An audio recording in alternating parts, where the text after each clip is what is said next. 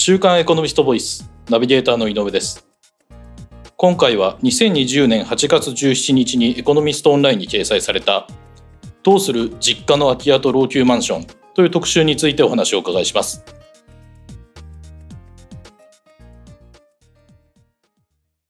週刊エコノミスト編集部の桐山さんにお話をお伺いします。よろしくお願いします。よろしくお願いします。えー、今回はどうする実家の空き家と老朽マンションという特集の中から特に老朽マンションについてお話をお伺いしようと思います。えっ、と、まず今日本にどのくらいの数のいわゆるその老朽マンションと言われるものがあるんでしょうか？これはあの、国交省、国土交通省のですね、えー、まあ、データになるんですけれども、え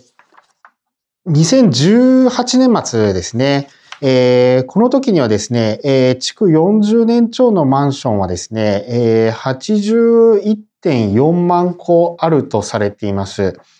はい。ただ、あの、マンションはですね、一回、あの、建設されてると、まあ、そのまま年数が過ぎていくと、そのまま築年数もどんどんこう古くなっていくものですので、これがですね、2028年末にはですね、197.8万個、まあおよそ200万個ですね。で、2038年にはですね、360万個超、えっ、と、もうどんどんこう、老朽マンション、築40年超の老朽マンションはですね、これからもどんどん増えていく見通しです。なるほど。これからはですね、えー、まさに本当にあのバブル期以降に建てられたですね、えー、マンションがあ続々と老朽化していくということが見込まれています。なるほど。その今回の記事ではですね、えっ、ー、と、滋賀県の野洲市にあった三輪工房というその老朽化したマンションの事例が詳しく紹介されていますが、その老朽マンションが増えると一体どのような問題が起こってくるんでしょうか？はい。あ、滋賀県安市ですね。はい。失礼しました。えー、はい。あのー、これですね、えっ、ー、と、エコノミスト編集部で、えー、去年の6月に特,、えー、特集した号でも取り上げた、取材したマンションなんですけれども、その、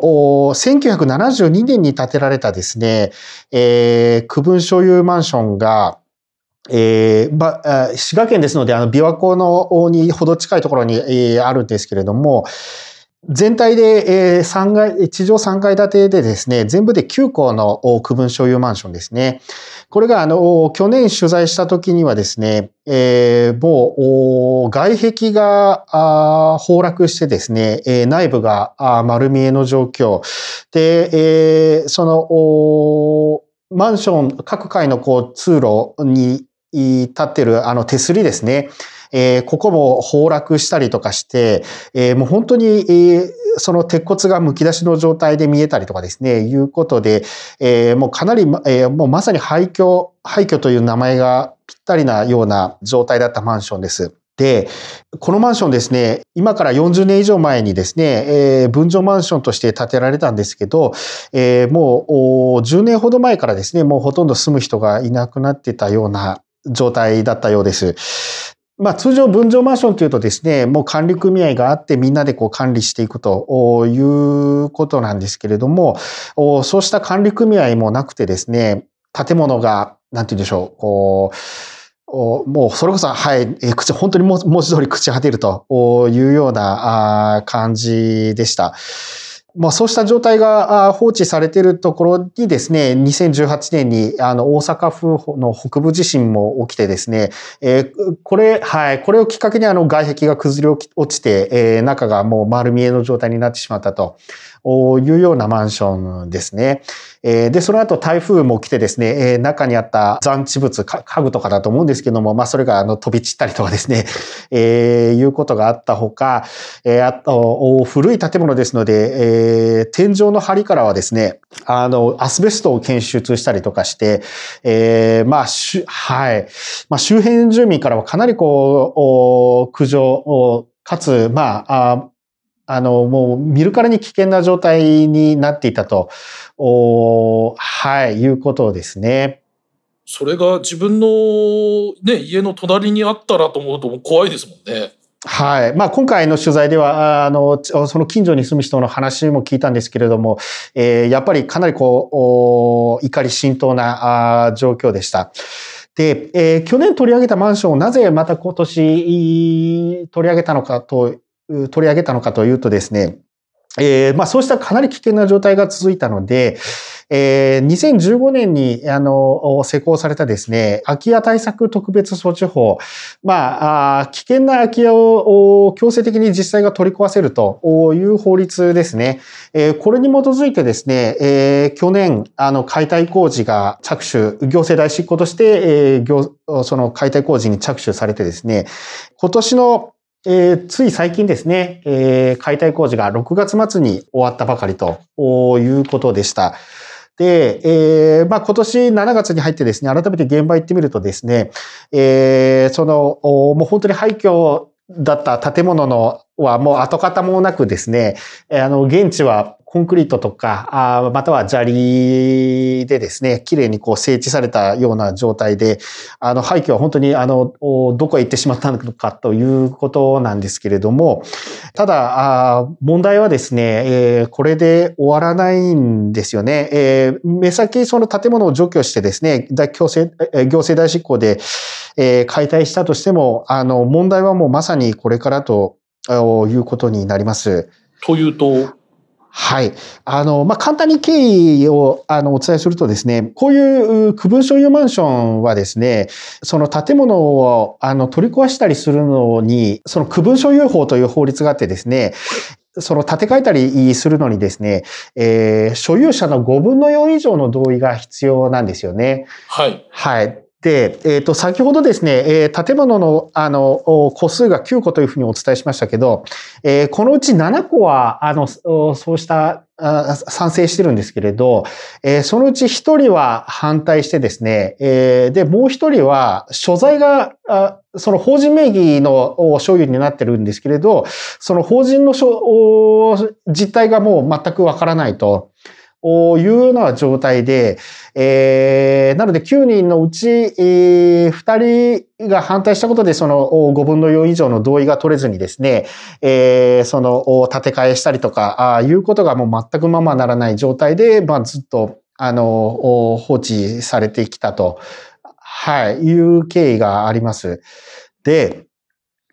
あの、今回、なので、えー、行政がその危険な空き家に指定して、えー、その行政が代わりに行政代執行として解体したわけですけれど、この解体費用がですね、当初、それ安しというところが代わりに解体したわけですけれど、まあ、一番最初の非常に荒い概算でですね、解体費用は、まあ、だいたい5000万とか6000万円ぐらいと見込まれてたんですけれど、その解体直前にもうちょっとこう精密、あの、細かく見積もってみるとですね、これが9000万円ぐらいになったそうなんですよね。で、実際にあと解体工事をしてみるとですね、その予想以上にあの崩落の状況がひどかったりとかして、解体費用が結局あの後期も3ヶ月伸びたりとかしてですね、えー、結局解体費用はあの1億1800万円になってしまったんですよね。そんなになったんですね。はい。で、行政代執行なので、これは、あの、市のお金、まあ、公費で、あの、解体したわけですけれども、ねはい、えー、当然、この費用は、あの、所有者に、あの、請求されると、あの、いうことに、はい、所有者から、まあ、あそうですね、請求するということになります。で、えー、まあ単純に頭数で、えー、所有者の頭数で割るとですね、えー、一人当たりのお金が、あまあなんと1300万円ぐらいですね。はい。えー、になります。そうですね。その旧、旧世帯というか、持ち主の旧、はい、まあ、法人も含めてで割るわけですもんね。はい。えー、まあ1300万円っていうと、まあなかなか個人が、えー、簡単に払うのはまあ非常に難しい額だとあの思います。なので、えー、まあ長きにわたってですね、あの空き家を放置してきた付けっていうのがですね、えー、まあこうした形で、え、回ってくるということになります。で、もう一つですね、大きな問題があって、えー、先ほど9個の所有者のうち1人が、あその、実態のわからない、あの、法人名義の所有になっているということなんですけれども、これは言い換えればですね、逃げ、えー実態がわからないということは、あその行政の側も、なかなか簡単にその解体費用をですね、えー取り立てると、あの、いうことができないということとイコールなので、えー言ってみれば、あの、まあ、逃げ得を許してるという状態なのかなというふうに思うんですよね。そうですよね。行政ということは、その解体費用は結局は税金で払ったんですよね、はいっていうことですよね。で、えーまあ、他に、えーきちんと、なんていうんでしょう、登記をしてですね、このお廃墟マンションであっても、お登記をして、その今所在が分かってる、うー人も、あの、が、あ大半なわけで、えーその人は、あその行政からその解体費用をですね、えー正面から請求されるわけですが、えーその所在不明の所有者は請求されないということになると、それは非常に大きな不公平感をこう、もたらすということにもなってしまうので、えーまあ、こういう問題が非常に、えー大きく横たわってるということになります。なるほど。今後、その老朽マンションというのが先ほどお話しいただいたように、全国でもっと数が増えてくるわけですから、同じような問題も当然、こう、たくさん起こりうるということですもんね。はい。あのーそうですね。まさにこの三輪コーポのような状態は、まあ今非常にえー顕著な状態で現れているケースかなというふうに思うんですが、